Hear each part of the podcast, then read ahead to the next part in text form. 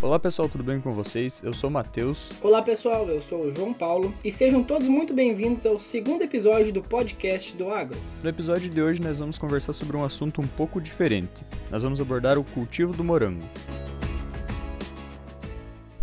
Bom, em questão mundial, então, o país que mais se destaca hoje é a China, né? Até porque eles têm uma grande população, então a demanda lá é sempre maior. É, e se a gente pensar que a China está buscando aí ser a maior economia do mundo, e ela está crescendo, não tem como negar, tudo, praticamente tudo na China está aumentando a demanda, né? Principalmente de alimentos, porque a população deles é gigante. Isso aí. Na América do Sul, os países que mais se destacam são a Venezuela, Colômbia, o Peru e a Argentina. O Brasil não é um país que se destaca tanto a nível mundial, acho que até por conta do clima, né? É, não é bem propício, né? Então hoje ele ocupa o 16 lugar no ranking mundial, produzindo em torno de 165 mil toneladas ano. A média produtiva é em torno de 30 toneladas por hectare, não está tão fora da média mundial, né? Mas tem uns estados que se destacam, né? O Rio de Janeiro, por exemplo, produz 60 toneladas por hectare. Só que ele não é o maior produtor, né? Isso aí, o maior produtor hoje dentro do Brasil é o estado de Minas Gerais e atrás fica o Paraná. Qual que é a produção do estado do Paraná? Bom, então a produção do Paraná hoje fica em torno de 21 mil toneladas. É, isso corresponde a mais ou menos 25% é, da produção total do estado de Minas Gerais, né? Não chega nem perto, né? É, então o Paraná é o segundo colocado do, do país, só que produz um quarto do primeiro. só que o morango é complicado, né? Porque tem muita venda direta, então o morango sai do produtor direto pro consumidor sem que, o, sem que o estado consiga, digamos, rastrear ele, né? Talvez então a produção seja maior. Em dados oficiais é isso, né? Em questão de produtividade, o que se destaca, sem dúvida, é o Rio de Janeiro. Ele tem uma produtividade de 60 toneladas por hectare, né, o dobro da produtividade nacional, né?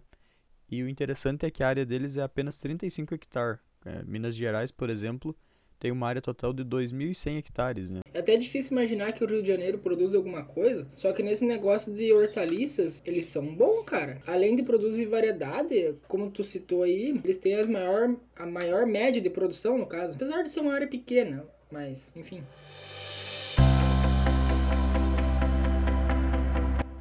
Então, no episódio de hoje, para conversar um pouco aqui com a gente sobre esse assunto, nós teremos a nossa primeira convidada, que é a Camila. Seja bem-vinda, Camila. Boa tarde, Matheus. Eu sou a Camila, sou do grupo PET Agricultura Familiar. Estou no sétimo período da agronomia da UTFPR Campus Dois Vizinhos. E hoje eu vim aqui falar um pouquinho sobre os meus conhecimentos com morango. Eu apresento conhecimento prático com a cultura desde criança. Faz mais de 20 anos que os meus pais produzem morangos. Os nossos morangos são convencionais, em túnel baixo, e a cada ano que se produz, novos aprendizados são adquiridos. Então, Camila, a gente preparou algumas perguntas para tornar a nossa conversa mais dinâmica e que a gente possa tirar o máximo de informação do teu tempo aí. E a questão é assim, é, tu poderia comentar um pouco como que a tua família ela iniciou nessa, nessa atividade de cultivar morango e quanto que eles produziam? Como que foi o início assim? Bom, no início, a produtividade não era tão grande como hoje, devido às baixas tecnologias empregadas. Hoje, nós podemos plantar uma quantidade menor de mudas e ter uma produção maior. Por exemplo, há 20 anos atrás, era plantado mais de 10 mil mudas em canteiros de túneis baixos. Hoje, com 5, 6 mil, você já tem uma boa produção que consegue atender a demanda do mercado local, que é a minha cidade, cidade de Iguaçu, tem cerca de 6 mil habitantes. Então, não é uma demanda tão grande, mas tudo que produzimos é vendido. Hoje a produção de vocês está em quanto, Camila? Só para ter uma noção de tamanho? Nós temos hoje cerca de 6 mil mudas do ano passado e 8 mil mudas desse ano. Por quê?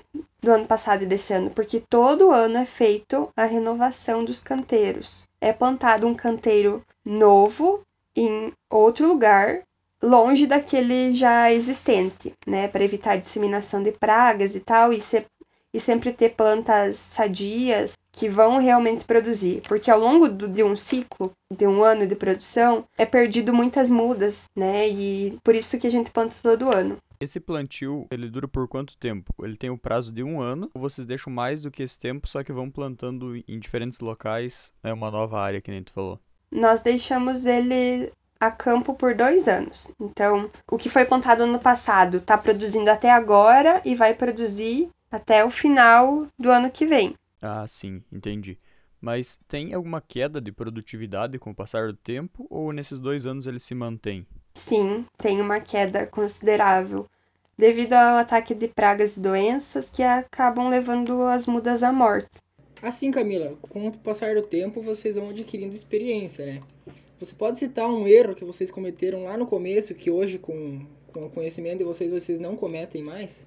Ah, com certeza. Uh, muito aprendizado foi obtido com a prática, né?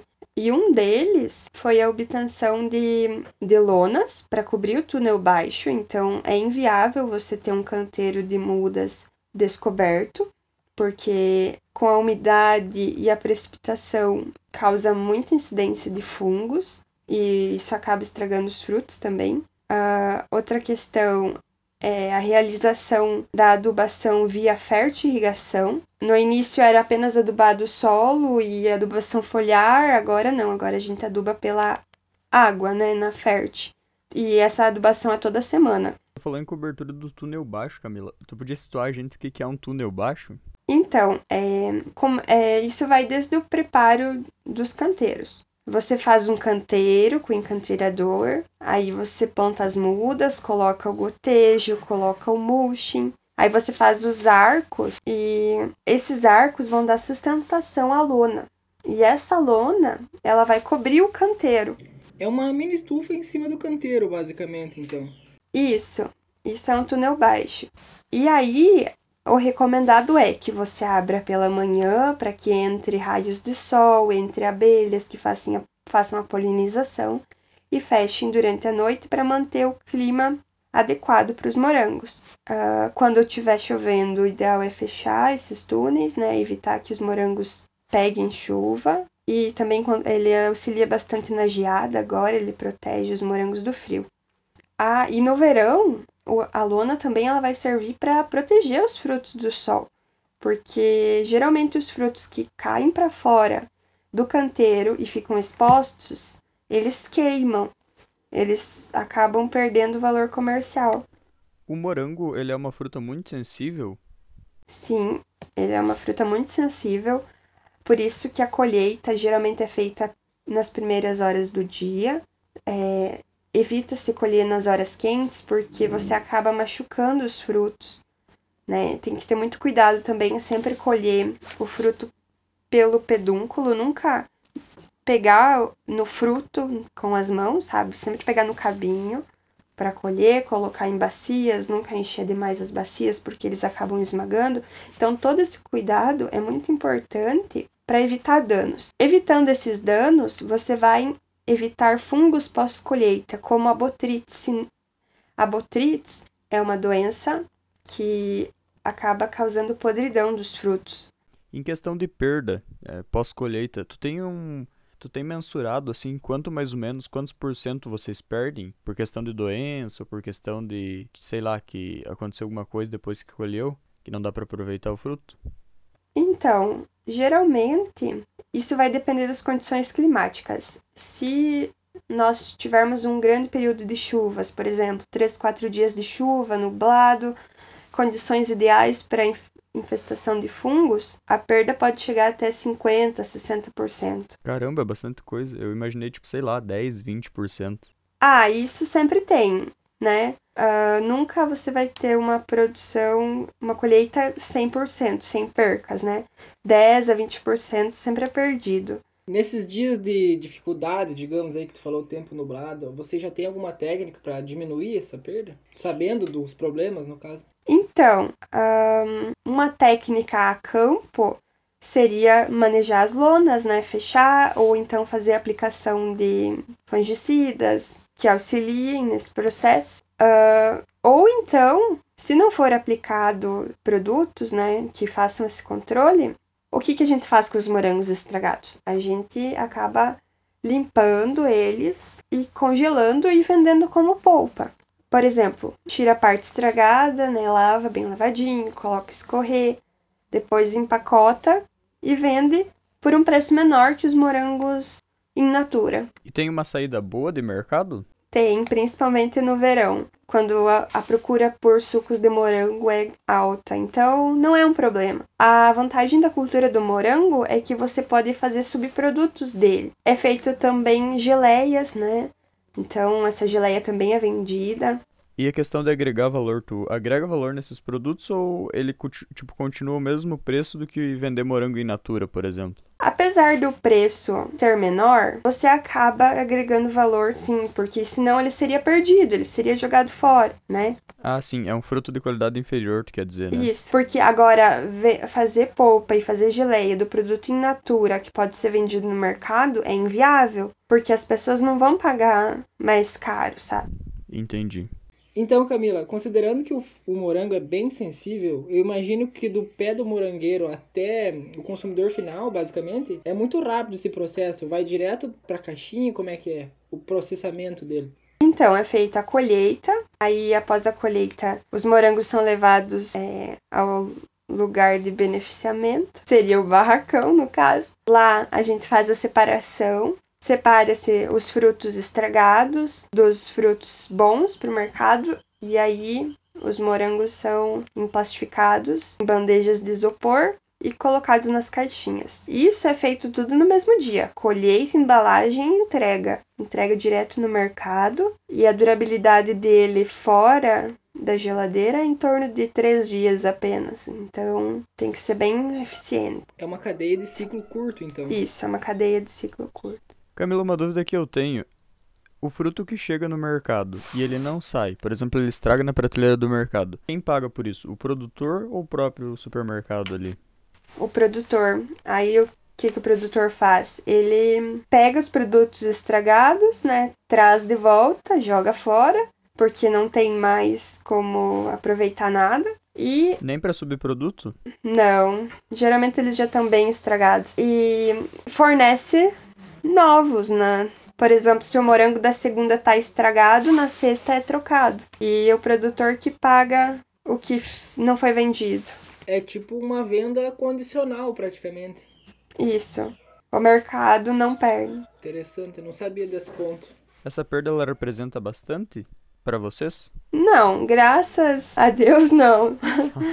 ela é pequena. É, isso é bom. É porque a saída do morango é bastante grande, ele é bastante procurado. E em questão de pandemia, Camila, é, a gente percebeu que todos os mercados sofreram uma influência muito grande. É para vocês, o mercado do morango ele teve algum impacto? Não, não diminuiu a procura. A procura se manteve, até eu posso dizer que foi maior pelo fato das pessoas estarem em casa, estarem procurando produtos mais saudáveis e também durante a pandemia, eu pude ajudar em casa a vender nas residências. E isso era uma coisa que nós não fazíamos. Então, geralmente, quando tinha excesso de produção, era feito polpa e geleia daquele morango que podia ir para o mercado. E era um dinheiro que se perdia. Mas, a partir da pandemia, uh, nós resolvemos é, fazer entregas e tal. Então, a gente saía, eu anunciava no Instagram que estava indo entregar morango, as pessoas me encomendavam e eu entregava. E isso ajudou bastante, porque imagine todo esse morango que não que não fosse vendido, né? É, você ter que colher, limpar, congelar, né? Então o espaço para armazenamento também tem que ser maior. É, é uma questão bem complicada, assim. Então compensava, compensava sair e entregar morangos de porta em porta, sem custo adicional de frete. A gente vendia pelo mesmo preço, cobrava aqui é, em torno de 15 reais o quilo. E se aumentasse a produção, Rabila, tu acha que teria potencial ainda de continuar vendendo? Ou a cidade, tipo, já não ia suportar mais, digamos? É, nas épocas, assim, na, nos meses de setembro, outubro, novembro e dezembro, é o maior ciclo produtivo do morango. Nessa época, Geralmente, tudo que é produzido é vendido, mas se aumentarmos a produção, sim, aí a gente pode levar para outras cidades vendendo de porta em porta, a gente pode levar para outros mercados, mas que nem agora, agora a produção tá pequena. Nós mal conseguimos atender o um mercado local. Então, entregas em outras cidades e de porta em porta a gente não faz. E daí acabar que fornecer e daí depois não ter mais, tipo, não fica bem, né? Então, é bem complicado né? Só que as pessoas entendem, né, que o morango é um ciclo, não é produção é, regular o ano todo, então faz parte. É sazonal, né? De toda a cultura. E para quem quer começar o cultivo, Camila, como uma produtora aí experiente, o que, que tu diria, é, por onde tu acha que esses produtores teriam que começar? Qual que é o primeiro passo? O primeiro passo é realizar a análise do solo da área. Ter uma área que seja proveniente de culturas anuais, ou seja, não tenha tido é, outras cultivares de hortaliças, porque elas geralmente apresentam mais pragas e doenças, né?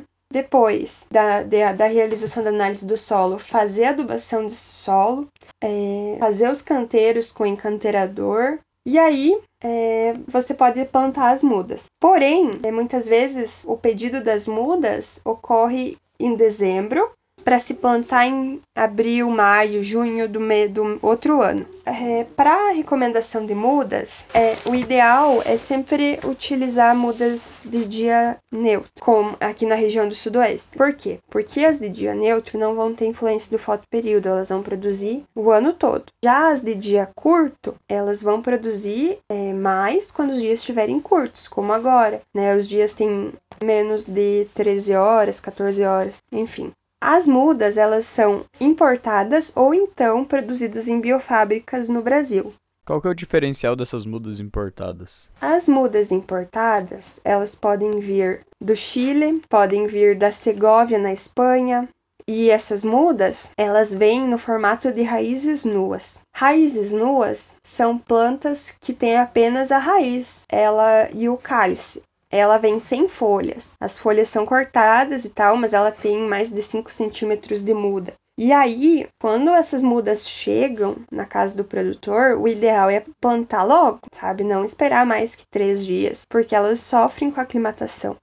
Entendi. Mas em questão de comparação, então, essas mudas que elas vêm com folha, elas demorariam menos tempo para sair para começar a produzir? Geralmente as mudas é, de raízes nuas elas demoram mais para começar a produzir. Por quê? Porque elas são produzidas em regiões de clima mais frio. E as mudas que são importadas, elas receberam maior horas de frio e isso faz com que ela tenha uma reserva energética maior. Só que quando ela chega no Brasil, o clima é diferente, então ela demora mais tempo para começar a produzir até ela se aclimatar. Durante essa aclimatação, ela vai deixar de produzir flores para produzir estolão. Esses estolões devem ser retirados para que a planta seja estimulada a produzir flores, porque senão toda a reserva energética dela vai ser para produzir mudas, que são os estolões. E aí reduz a produtividade, demora mais ainda, enfim. Em questão das mudas nacionais, então, é, quais as vantagens delas? Então, quando comparadas com as importadas, tem várias vantagens. As mudas importadas, elas custam em média R$ 1,68 cada. As mudas brasileiras, elas custam em torno de 1,48, então são 20 centavos a menos praticamente. Outro detalhe, elas são produzidas a partir do meristema da planta, que é uma célula indiferenciada. E essa célula é livre de vírus e bactérias. Isso confere à planta é, maior sanidade de muda e isso garante maior produtividade, consequentemente. As mudas nacionais, além de serem mais baratas e terem essa terem uma muda livre de vírus e bactérias, elas também facilitam no processo de plantio. Por quê? Porque elas não vêm em formato de raízes nuas, elas vêm em tubetes, elas já estão enraizadas. Então, o plantio se torna mais facilitado, porque você pode é, plantar por mudas ao invés de raiz. Se você plantar a raiz nua, você tem que ter todo um cuidado de evitar que o solo fique com vácuo, a raiz tem que ficar bem próximo ao solo, tem que ser uma raiz que fique reta no solo, não pode ficar dobrada, não pode enterrar demais. Então, a vantagem, pelo menos para nós, é a muda nacional. Hoje a gente percebe que um setor que tem crescido muito dentro da agricultura é o setor orgânico, né, Camila? É, vocês têm alguma perspectiva de passar a produzir nessa para esse nicho de mercado ou tu acha ainda que não é o momento, que não é viável? É, nós pretendemos sim produzir orgânico, porém é, para isso é preciso mais estudos, né? É preciso também de uma estufa, porque produzir orgânico no solo É, mesmo com o túnel baixo, a incidência de pragas e doenças é maior, então isso dificulta o trabalho. Então, o ideal é produzir orgânicos hum, em slab, daí, não no solo. E além de slab e cultivo diretamente no solo, é, existe mais alguma outra forma de cultivo? Sim, existe. Existe o cultivo de morangos hidropônicos, que é realizado em hidroponia, e aí é utilizado só a água, né? Mas é um cuidado que você tem que ter muito grande, né? Desde adubação, qualidade da água, porque qualquer coisa que aconteça, você perde as mudas facilmente, então é um processo mais difícil. E para quem quer produzir, tipo, só para consumo mesmo em uma pequena área, o que que tu acha que é o mais é o mais viável para a pessoa produzir? Olha, a pessoa pode produzir no solo, desde que tenha uma cobertura. No lugar do mulching, é, em cima dos canteiros, pode ser utilizado palhada. Essa palhada vai proteger os frutos em, de, do contato direto com o solo e também é, vai proteger o solo, né? é uma forma barata e fácil de fazer. Ou também a pessoa pode comprar um slab, né? Esses slabs vêm com carvão, vêm com casca de arroz e tal, e cuidar da irrigação.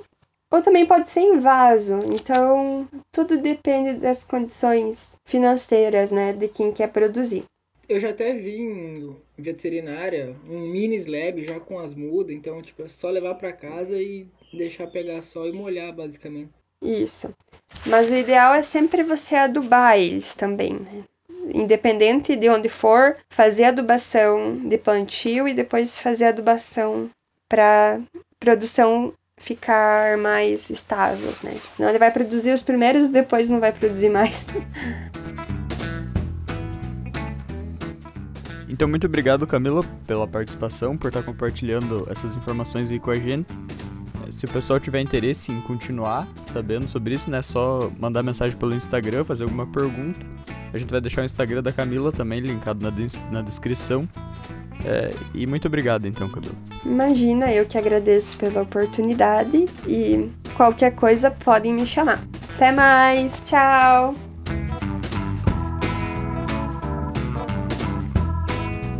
Então, pessoal, obrigado por ter acompanhado essa nossa conversa aqui com a Camila. Eu espero realmente que tenha sido proveitoso e, se for possível, mande para algum conhecido, a gente vai ficar muito agradecido.